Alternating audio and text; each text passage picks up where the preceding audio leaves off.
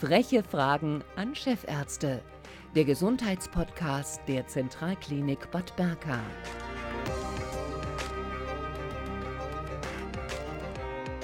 Herzlich willkommen zu den frechen Fragen an Chefärzte. Dieses Mal mit unserer Juni-Ausgabe. Es geht um Radiologie und Neuroradiologie. Die beiden Disziplinen helfen bei vielen diagnostischen, vorbeugenden und auch nachsorgenden Untersuchungen, zum Beispiel wenn es um unseren Bewegungsapparat geht, um unsere Herzgefäße, die Lunge, die Blut- und die Lymphgefäße, den gesamten Verdauungstrakt, das Nervensystem oder auch wenn es um Tumore geht. Interventionelle Radiologie kann auch heilen, zum Beispiel bei Eingriffen in Blutgefäße, äh, Stents, Stichwort, oder bei der Zerstörung von Tumoren. Über die unterschiedlichen Möglichkeiten von Röntgen, MRT, CT und Sonographie, über Strahlung und Kontrastmittel rund um das Thema Alles fließt, von Kopf bis Fuß, vom Schlaganfall bis zur Schaufensterkrankheit, spreche ich heute mit den Chefärzten des Zentrums für diagnostische interventionelle Radiologie und Neuroradiologie, PD Dr. Bürger Menzel. Hallo. Hallo. Und mit Christoph Strasiller. Herzlich Einen willkommen. Schönen, schönen guten Tag. Äh, wenn Sie die radiologischen Untersuchungsmethoden heute mit denen von vor 50 Jahren vergleichen, äh, wie würden Sie die Entwicklung beschreiben? Also glücklicherweise kenne ich die Untersuchungsmethoden von vor 50 Jahren nur aus Büchern. Aber in der Radiologie hat sich natürlich extrem viel getan. Die Radiologie ist ein sehr technologisches und hochtechnisiertes Fach. Und ich würde sogar behaupten, die Radiologie ist eines der Fächer, die die medizinische Entwicklung am stärksten vorantreibt, eben weil sie so stark ähm, technisiert ist.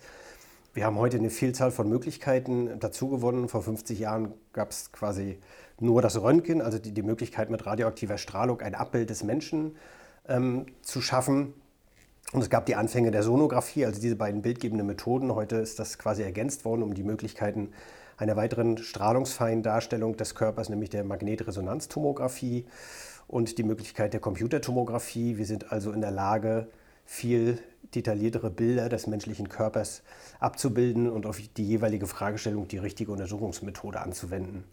Und das ist natürlich noch nicht das Ende der Fahnenstange. Es gibt ähm, Bildgebungsmethoden, die gemeinsam mit der Nuklearmedizin ähm, funktionieren, die also gleichzeitig die Anatomie und auch die Funktion der Gewebe darstellen. Das sind alles Dinge, die vor 50 Jahren noch undenkbar waren. Mhm. Wofür nehmen Sie jetzt welches Gerät und warum? Ja, die Frage ist nicht ganz einfach zu beantworten, weil da gibt es immer so, sowohl als auch. Ähm, vereinfacht kann man sagen, MRT ähm, hat seine Stärke in der Weichteildarstellung, Weichteilkontraste, insbesondere in der Neuroradiologie. Also die häufigsten Untersuchungen sind Kopf- und Wirbelsäulenuntersuchungen, aber es werden natürlich auch in anderen Organbereichen ähm, eingesetzt, insbesondere Oberbauchorgane, Leber, Pankreasdarstellung zum Beispiel ähm, und auch natürlich die Gelenkdarstellung nicht zu vergessen. Ähm, CT hat seine Stärke natürlich in der Knochendarstellung. Die Knochenstrukturen werden gut dargestellt. Ähm, Fremdmaterialien, ähm, die eingebracht worden sind. Wir haben hier ein großes Wirbelsäulenzentrum, ähm, sozusagen Schraubenlagen. Das ist ein ganz wichtiges Thema. Und ähm, Sonographie ist sozusagen ähm, schon eine Untersuchung, die wir einsetzen, um insbesondere Oberbauchorgane oder Schilddrüsen zu untersuchen und die Angiografie dann, um Gefäße zu untersuchen. Mhm. Ähm, Kontrastmittel werden ja bei der Untersuchung im MRT äh, gegeben. Wie ist denn ähm, die Verträglichkeit heute? Also nicht alle Fragestellungen erfordern eine Kontrastmittelgabe im MRT. Wenn man zum Beispiel das häufig untersuchte Kniegelenk anschaut oder das Schultergelenk, da werden die meisten Untersuchungen eher ohne Kontrastmittel durchgeführt. Aber es gibt ganz klar viele Fragestellungen, die nur mit einer Kontrastmittelgabe mh, hm, zu beantworten sind.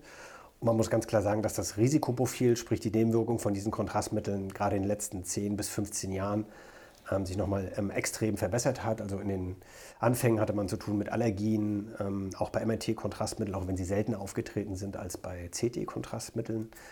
Aber auch hier muss man sagen, dass wir im klinischen Alltag solche allergischen Reaktionen wirklich ähm, extrem selten nur noch sehen. Da haben wirklich die Pharmafirmen ähm, nochmal nachgebessert und die ähm, Kontrastmittel deutlich ähm, verträglicher gemacht. Vor 15 Jahren gab es nochmal ein großes Problem mit MRT-Kontrastmitteln, als man festgestellt hat, dass Patienten mit einer stark eingeschränkten Nierenfunktion auf eine mehrfache Kontrastmittelgabe äh, mit so einer Narbenbildung im ganzen Körper reagiert haben. Ähm, aber auch das hat letztlich dazu geführt, dass die Kontrastmittel noch sicherer geworden sind. Man hat an der chemischen Struktur der Kontrastmittel noch mal was geändert, beziehungsweise setzt heute nur noch diese Kontrastmittel ein, bei, diese, bei denen diese wirklich grobe Nebenwirkung nicht mehr auftritt, sodass man auch dieses Problem quasi beseitigt hat. Mhm. Wer darf jetzt zum Beispiel nicht ins MRT und wer darf nicht ins CT? Ja, die Frage lässt sich auch nicht ganz so einfach beantworten. Ähm, grundsätzlich ähm, heißt es ja immer, Patienten mit manchen Fremdkörpern, Implantaten können nicht ins MRT zum Beispiel. Ähm, aber das ist auch relativ heutzutage. Also wir unter gewissen Vorsichtsmaßnahmen ähm, untersuchen wir auch sehr viele Patienten ähm, mit Herzschrittmachern zum Beispiel im MRT ähm, unter Kardiolog oder mit Begleitung unserer kardiologischen Kollegen. Ähm, das gleiche gilt auch für weitere Implantate. Es gibt ähm, viele Patienten haben Gelenkimplantate. da ist eher das Problem, dass es zu Signalauslöschung kommt, dass man sozusagen die angrenzenden Strukturen nicht gut beurteilen kann. und die Frage bezüglich des CTs, da gibt es eigentlich so gut wie keine Einschränkungen. Wir haben natürlich die Kinder und Jugendliche und je, je, jünger die Patienten sind, die Strahlensensibilität im Auge. Das heißt, da würde man natürlich vermeiden, ein CT zu machen. Aber es gibt Indikationen, wo das unumgänglich ist, zum Beispiel ein akuter Unfall. Ähm, sag ich mal, wenn Zeit, ähm, wenn wir unter Zeitdruck sind, dann ist CT sehr wichtig. Mhm. Ähm, gilt das bei CTs und MRTs auch? Ähm, je neuer die Geräte, desto besser für die Patienten und natürlich auch für ihre Arbeit? Da ist es auch wieder so, ähm, es kommt nicht auf das Alter an, sondern man muss natürlich sagen, welche Generation hat man, so ähnlich wie beim Auto. Es gibt sozusagen teure und billige und da kommt es nicht nur an, wann das Fabrikationsdatum ist. Und bei zum Beispiel den MRTs ist es so, da kommt es auch an, welche Updates eingespielt worden sind, Software-Updates. Also das reine ähm, Alter des Gerätes ist nicht so entscheidend, wie, wie sozusagen welches Level hat das Gerät und ähm, wie sind die Software-Updates, die aufgespielt worden sind. Das gleiche gilt auch fürs CT. Ähm, da gibt es eben CTs der neuesten Generation, die sehr strahlen, strahlungsarm sind, die auch mit KI arbeiten, um sozusagen möglichst schonend für den Patienten die Untersuchung durchführen zu können. Mhm. Wenn ich noch was ergänzen darf, also es ist schon so, dass die neueren Geräte und auch die modernere Software in der Lage ist, Bilder mit gleicher Qualität in immer kürzerer Zeit herzustellen. Oder man sagt, ich möchte noch schärfere Bilder haben, brauche aber wieder die Untersuchungszeit von früher da muss man sozusagen immer so einen Mittelweg finden und sagen, ich bin jetzt wirklich daran interessiert, noch mehr Bildqualität rauszuholen ähm, in noch kürzerer Zeit. Ähm, aber generell geht der Trend dahin, wie Herr Strasella das schon gesagt hat, gerade in den äh, strahlensensiblen Untersuchungsmethoden, ähm, also der Computertomographie insbesondere, die Strahlung ähm, als potenziell belastend immer weiter zu reduzieren bei gleichbleibender und sogar verbesserter Bildqualität. Mhm.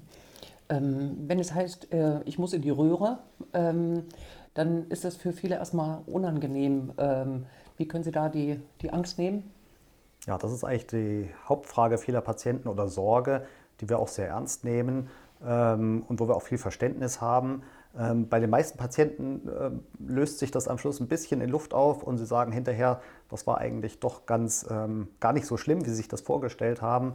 Ähm, da gibt es verschiedene Möglichkeiten. Zum Beispiel haben wir eine, ein MRT mit einer besonders großen Öffnung. Da ist sozusagen diese dieses enge Gefühl dann nicht so ausgeprägt. Es kommt natürlich auf die Dauer der Untersuchung an. Man kann natürlich die Untersuchungszeit reduzieren, ähm, sodass die Zeit dann in dieser Röhre nicht so lange ist. Ähm, ja. Mhm. Sie haben auch gesagt, bei den neueren Geräten braucht man auch nicht so lange Zeit da drin. Also es ist immer ganz gut, wenn man äh, guckt, wie alt das Gerät ist, wenn man sich irgendwie untersuchen lassen will. Oder habe ich das jetzt falsch verstanden? Nee, das ist, also, ja. Herr Schosiller hat es ja angedeutet, es ja. hängt nicht nur mit der, mit der Hardware, sondern auch mit der Software zusammen. Aber der Trend ist schon so, wenn man also ein Gerät neuerer Generation, jüngeren Datums hat, dann werden die Untersuchungen tatsächlich weniger Zeit ähm, in Anspruch nehmen. Aber in der Regel ist es ja so, dass die Patienten, die da wirklich große Angst vor haben, die sind natürlich auch wenn man denen sagt, oh, vor zehn Jahren hat das aber noch 20 Minuten gedauert, heute musst du nur 10 Minuten liegen. Das bringt natürlich nur bedingt was ich, ich glaube, was also vor dem Einsatz von Medikamenten hilft, ist auch immer die empathische Zuwendung des Arztes oder der Ärztin zu dem, äh, zu dem Patienten. Das hilft auch ganz viel, mhm. denen wirklich die Angst zu nehmen und zu sagen, bist jetzt nicht alleine hier, wir sind hier draußen. Wenn was ist, die Patienten kriegen auch so einen Notball in die Hand, den sie quasi drücken können, wenn es dann doch zu arg wird. Das hilft vielen schon, diese Angst und die Sorge abzulegen. Mhm. Ähm, deswegen mögen wahrscheinlich viele auch Sonographie, die jetzt nicht für alles äh, genommen werden, werden kann, ist klar. Für welche Patientengruppen ist die Sonographie nicht geeignet? für keine. Also die Sonographie ist ein absolut strahlungsfreies, eine strahlungsfreie, nebenwirkungsfreie Untersuchung. Damit werden Neugeborene untersucht, genauso wie greise Menschen. Das kommt dabei immer auf die Fragestellung an. Sonographie ist auch die Methode, die am weitesten verfügbar ist, neben dem Röntgen sozusagen. Sie erfordert eher, also stellt eher Anforderungen an den Untersucher als an den Patienten. Also Sonographie ist etwas, was man üben muss, ähm, um da sozusagen firm zu werden und auch die firm zu werden und die Bildbefunde besser interpretieren zu können. Aber es gibt von der Patientenselektion keinen Ausschluss hinsichtlich der Sonographie. Mhm. Zum Schluss habe ich noch eine ähm, recht persönliche Frage. Was fasziniert Sie denn an der Radiologie bzw. an der Neuroradiologie? Sie haben es ja eingangs schon ganz gut beschrieben, indem Sie sozusagen die Breite des Faches quasi dargestellt haben.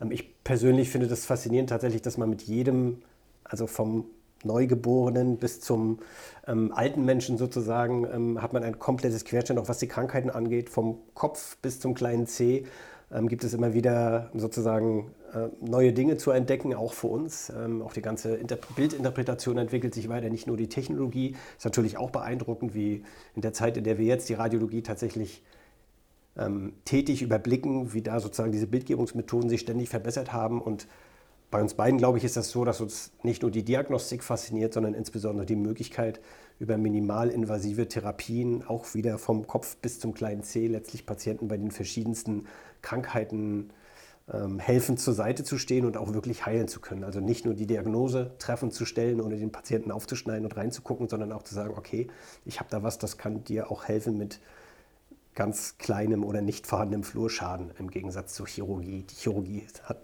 ist natürlich genauso wichtig. Es gibt Dinge, die wenig können, die jetzt beispielsweise die Chirurgie ähm, kann, aber Glücklicherweise arbeiten wir im Haus auch sehr interdisziplinär zusammen und sagen, pass auf, es gibt jetzt hier ein Problem, was denkst du, kannst du das jetzt besser lösen? Was ist die beste Lösung für den Patienten? Und dann finden wir uns zusammen und picken uns das Beste raus. Mhm. Ja, ein Schwerpunkt hier ist ja ähm, der Neuroradiologie auch die Katheterbehandlung im Gehirn, am Rückenmark, an der Wirbelsäule.